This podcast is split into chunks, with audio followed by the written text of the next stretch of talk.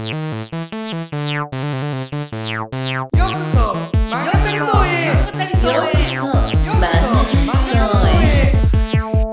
こそ漫画たりそうへ漫画たりの前田です。漫画家のナタデココです。漫画大好きラジオ DJ の八木志保です。この番組は漫画家はもちろん編集者や制作会社そして読者も含めて漫画に関わるすべての人がハッピーになれるように漫画業界のリアルな話を漫画たり運営のプロ漫画家向けシェアオフィスコワーキングスペースの漫画たり層からゆるーくお届けしていきます。さあ今回はですねちょっと難しいテーマでも今話題のテーマかなと思うんですけど AI 技術を使った漫画ってどう思う？ということですね。うんうんうんあの一昨年 2022年ぐらいから、まあ、画像生成 AI による漫画が話題になりましてあの SNS だと「サイバーパンク桃太郎」っていううん。ね、うね。とかも話題になったりとかその後も AI で漫画描いてみましたっていう人が続々と現れてきておりますが実際その AI で漫画作るっていうのはどういうことなんでしょうか？まあなんか多分ちょっとその AI って実はすごいざっくりしたこう言葉になってる気はしていてもうちょっとなんか技術的なテーマとしては細かく分かれてると思ってましてなんかその AI の絵を作る技術のところなのか文章としてなんか話を作るとかそういった方向性の話だったりするのか、絵を描くところもキャラクターに対しての絵なのかとか、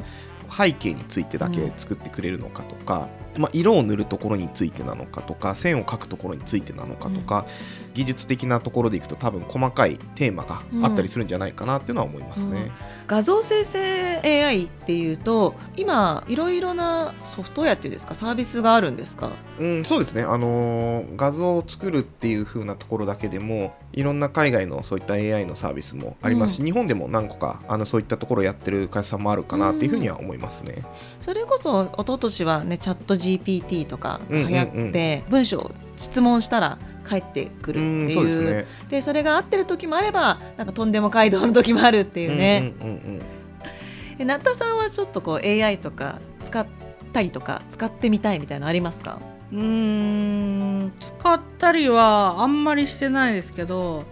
どういうものなのかなと思って、その桃太郎をテーマに、まあ、面白い漫画を、ストーリーを考えてくださいって投げえて、うん。うんなんか途中で止まったんですよ。だから、続きは？何々何々です。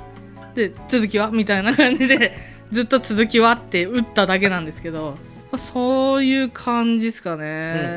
うんうんうんうん。その出てきたストーリーについてはどう思いました面白いなと思ったのかえなんか尻滅裂だなみたいな。あーでも尻滅裂感はあんまなかったですけど、まだ全然その執着に続かなかったんで、うん。もう途中でいいやってなったんですね、うん。うーんまあ多分やっぱ処理するのにも、うん。結構その処理ベースで当然、まあ、パソコン使って処理をするってことはそこで連続でやるってことはその分だけ、まあ、例えば電気代がかかるとかにもなってくると思うんで、ちょっとどっかで止めながらやらないと大変になっちゃうんじゃないですかね、うん。やっぱ。うん。実際その、まあ、画像でいうとどこまでできるんですか？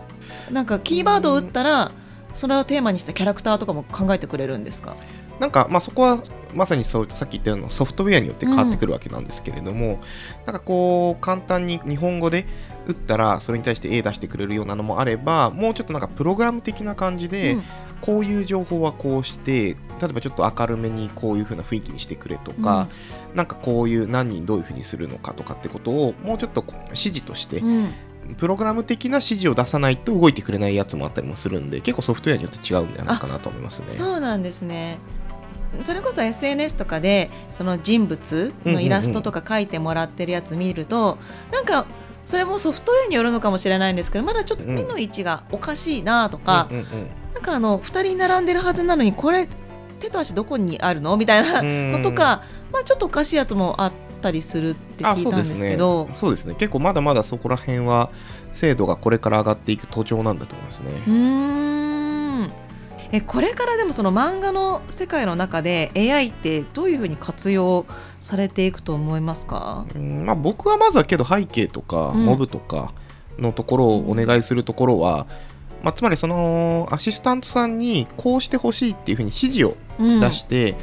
で自分でチェックして OK かなっていう風にやってるようなところは、まあ、ぶっちゃけその AI を使う方は増えていくんじゃないかなっていう想像を、うん。まあ、個人的にはしていますって感じですね。そのなんかこう例えばちょっとこだわりがある背景とかまた別です。うん。それはやっぱ書かなきゃいけないと思うんですけど、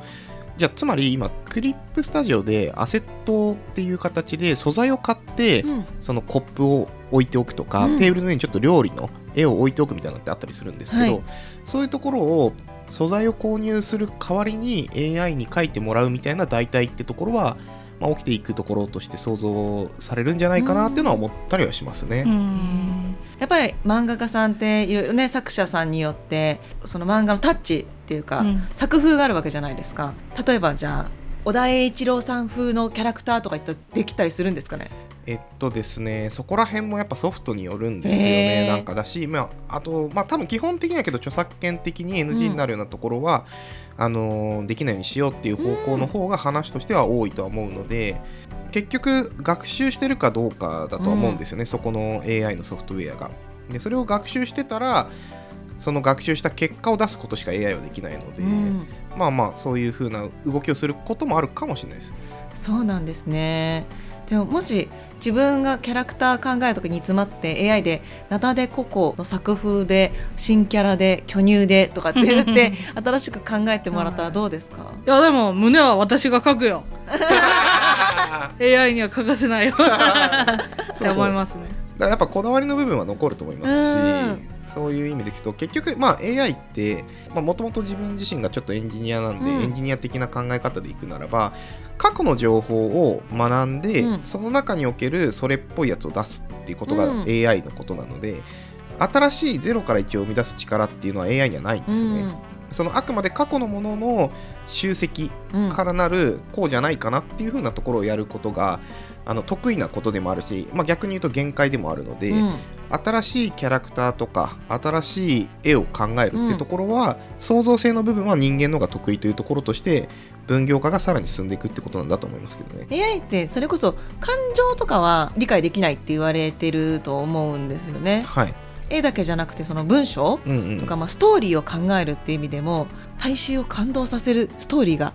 作れるのかっていうと、ん。どうなんだろうってね思っちゃったりするんですけど。まあ、そこら辺はまだまだやっぱり難しいと思いますけどね、うん。やっぱ感情って要素がすごい複雑でファジーなんで、うん。そこのところの影響させる要素みたいなところを AI が考えきるっていうのは難しいとは思いますけど。ちなみに前田さんは AI とか活用されたりしてますか？あの画像生成だけじゃなくて。あーなんかチャット GPT とかは今あの海外の方とやり取りを、うん。実は漫画制作で中国の方今一人一緒にやってもらってる方がいるんですけどその時にちょっと翻訳として使ってたりしますね。Google 翻訳よりちょっと精度高かったりもするんで。そうなんですか。なんかそういったところであの使ったりとかまああとはなんか新しい作品作る時のなんかタイトル案とかなんか面白いのないかなって時に作家さんとちょっと聞いてみましょうかって言って、なんかあらすじを打ち込んでこれのタイトル何がいいと思うかちょっと15個ぐらい上げてみてって言って、チャット GPT に考えてもらったものを見るとかはしたりしてますね。へえ使えそうなの出てきますか？うーんまあそのまま使おうっていうよりかはあこういう角度のタイトルも面白いなとか、あとは逆にこういうタイトルちょっと違うなって思うのを出してくれることで、そのだんだん絞り込まれていくとこのお手伝いをしてもらってるような気がしますね。私メールを打つのとかが結構苦手というかはいはい。そんなに頭使わなくていいはずなんだけどいろいろ考えすぎちゃって返信困る時ってないですか？うーんなるほどですね。なんかこれをどこまで説明していいのかとかうんこれを言ったら嫌われるかなと結構考えちゃうタイプなのでそういうビジネス的なメッセージとかのやり取りの文章を考えてもらったことはありますうね。ん。なんかそこら辺の部分はすごい得意だと思っていて、うん。ビジネス的なメッセージっていうのはうん。定型化されやすい要素があると思っていて、どういう方が丁寧な言葉になるか敬語とかパターンが人間の感情よりかははるかに少ないと思うんで、そういうのは得意だと思います。し、まあ、最近はノートなんかは結構 AI アシスタントで文章を整えるみたいな機能がデフォルトでついちゃったから、あそうかも。それ書いた時にちょっと直してもらうってやるとちょっと AI の提案してくる文章みたいなのもあったりしてなかなか身近なソフトウェアにもなんかついていくところは増えてるんだなって思いますね。こういう風になったら活用してもいいかなとかこういう風になったら取り入れたいなとかありますか？いやなんか人物に影入れるのちょっとだるいんで、うんトーンパッて押したら影がつくようになってほしいですね。えそれできそうですよねそういったのはなんかやっぱりこうやり方がある程度パターンがあるから、うん比較的できるのは早いと思いますけどね。ねそうすると睡眠時間とかも増えるのかな？そしたらなんか 働き方改革なのかなわかんないけど。あけどそういう意味でいくと、うん。その作業の楽さが増えることによって、うん。その労働時間がその分早く終わるとか、うん。新しい作品に挑戦できる時間が増えるみたいなことはあったりするのかなって思ってて、うん。それはアナログで原稿を作ってたところからうん。デジタルに移行したことによってやっぱできること増えたっていうのはあると思うんですようね、きっと。ん今まではアシスタントさんが本当に3人とか4人いないと難しかったような現場が、まあもしかしたら1人2人にお願いすることで回るようになるみたいなこととかっていうのは、多分起きてるんじゃないかと思っていて、うんうんあのそういったアナログからデジタルに移行した時と同じような感じでデジタルから AI アシスタントを使うようになることによって、さらにこう短い時間でチャレンジできるようになるみたいなのもあるかもしれないですね。漫画を描くソフトのウェアの中に AI 機能とかもこれから搭載されていくかもしれないですいやけどね難しいんですよ。それ実はその漫画あ漫画の制作アサービスで、うん。あの皆さん使ってるクリップスタジオとかがあるんですけど、そこで AI の話ちょっと一瞬出たんですけど、はい。ちょっとその SNS とかでまああまりこうポジティブじゃないよっていう意見が出てちょっと会社さんがちょっと取り下げちゃったのがあったりもしたんで、確かそういうのがあったりもしててだからまだまだちょっとそこら辺はかなり慎重にやっていってるような部分が現状なのかなって思いますね。まあ後々はつくとは思いますけどね、うーん。ご意見もたくさんあると思うしあの議論されつつでもきっと便利なものは取り入れられていくのかもしれないし、逆になんかこう人間味がなくなってしまってどうなんだろうってね後退してしまう部分もあるかもしれないしまだわからない部分大きいですね。なかなか分かんないと思います。まあ個人的にはですけど個人的にはけど人間がやる要素っていうのは絶対残ると思うんで、まあその今人間味のお話ちょっと出ましたけどじゃあ今例えばアナログからデジタルに変わった時に人間味が失われたっていうふうに思った人っていると思うんです。例えばその、ペンで書くことによる温かみがデジタルだと減ってしまったんじゃないかなっていうご意見とかってあったと思うんですよ当時。はい、特に今は写真を撮ってそれをこう背景に使うみたいなことを縁取りでやるとかもできてますけど、それってやっぱりじゃあ人が描いた背景と比べたらうん。ちょっとなんか作り物っぽい、まあ、ある意味写真っぽいよねみたいになっちゃうとか、いろいろご意見あったけど今って別にそれってそこまで大きな意見じゃなくなってると思うんですよ、うん。むしろ別にそういうの普通じゃないかって思ってるのもあると思うんで、まあ、一歩踏み込んでいくタイミングになった時には僕はそういう風なところと向き合っていくってところももうちょっとあってもいいのかなちょっと怖がりすぎなくてもいいんじゃないかなぐらいにうん。は個人的には思ってますね。結構やっぱ特に海外の方は AI についてかなり積極的にうん。やってる国とかもあるので、あの特に中国なんかかなりそこら辺見てるんじゃないかなと思いますし。AI が作った商業漫画って生まれると思います？うーんなんか AI を使っ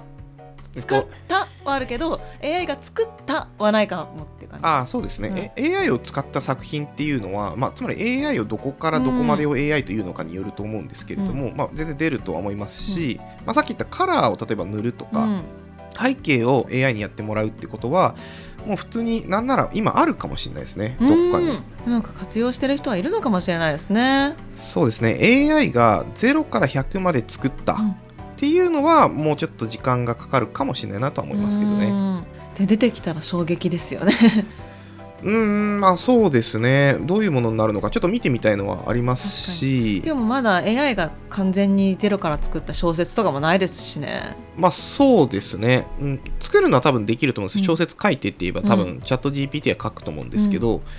面白いものを書くためにはうん。それを使いこなすためのいろいろなのがいると思っていて、うん。やっぱりデジタルになったからって言ってその誰でも書けるようになったかっていうとそうじゃなくてデジタルはデジタルなりの技術をうん。アナログから切り替えるために元々の絵とどうバランスを取るかっていうのがやっぱりあったと思うんですけど、AI の技術を使った作品っていうところの絵とかうん。お話とかもやっぱそこをどういう風にやったらもっと面白く使いこなせるのかなっていう議論は絶対残ると思うんで、うん。あの AI が100全てをなくすってこともないしデジタルが100なくすこともなかったと同じようなところにはなるんじゃないかとは思ってます。うん。い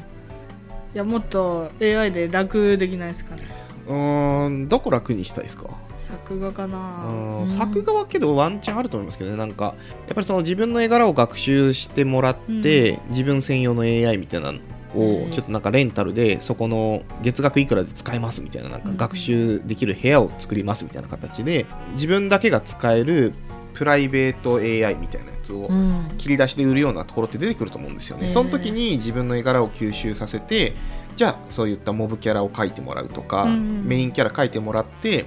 でレイヤー分けしたものを出してもらって自分で微修正ができるってなったら、うん。絶対楽になると思うんですよね。うん。そういったなんかポーズ人形のもう一個踏み込んだ版みたいな、うん。元もものとかはできるんじゃないかなと思うんですけどね。へ今うちでもちょっとあんまりこう明確には言えないんですけれども、えっと、シンガポールの会社さんからちょっと、あのそういった AI でウェブっていうのを作るみたいなところについて、チャレンジしようとしてる会社さんからなんか一緒にできないかみたいなこへう少しそういったお話も軽く来たりもしてて、なんか一緒にそういうのでチャレンジしてもらえる人もいたら面白いなとは思いつつ、うん。まあどういう風な形になるのかすごく慎重にうん。お話ししたり見極めていければなと思いながらも自分がやっぱ触れないと分かんないなと思ってるので、うん。なんかそういったところはぜひなんか一緒にちょっと夏さんにも遊んでもらえると嬉しいなと思ってますね。で。すね。はい、協力ナタでここで。は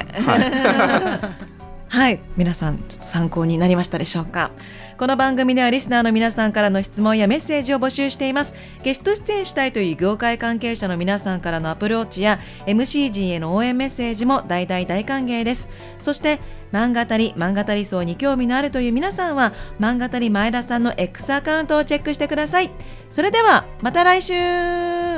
バイバイ。バイバイ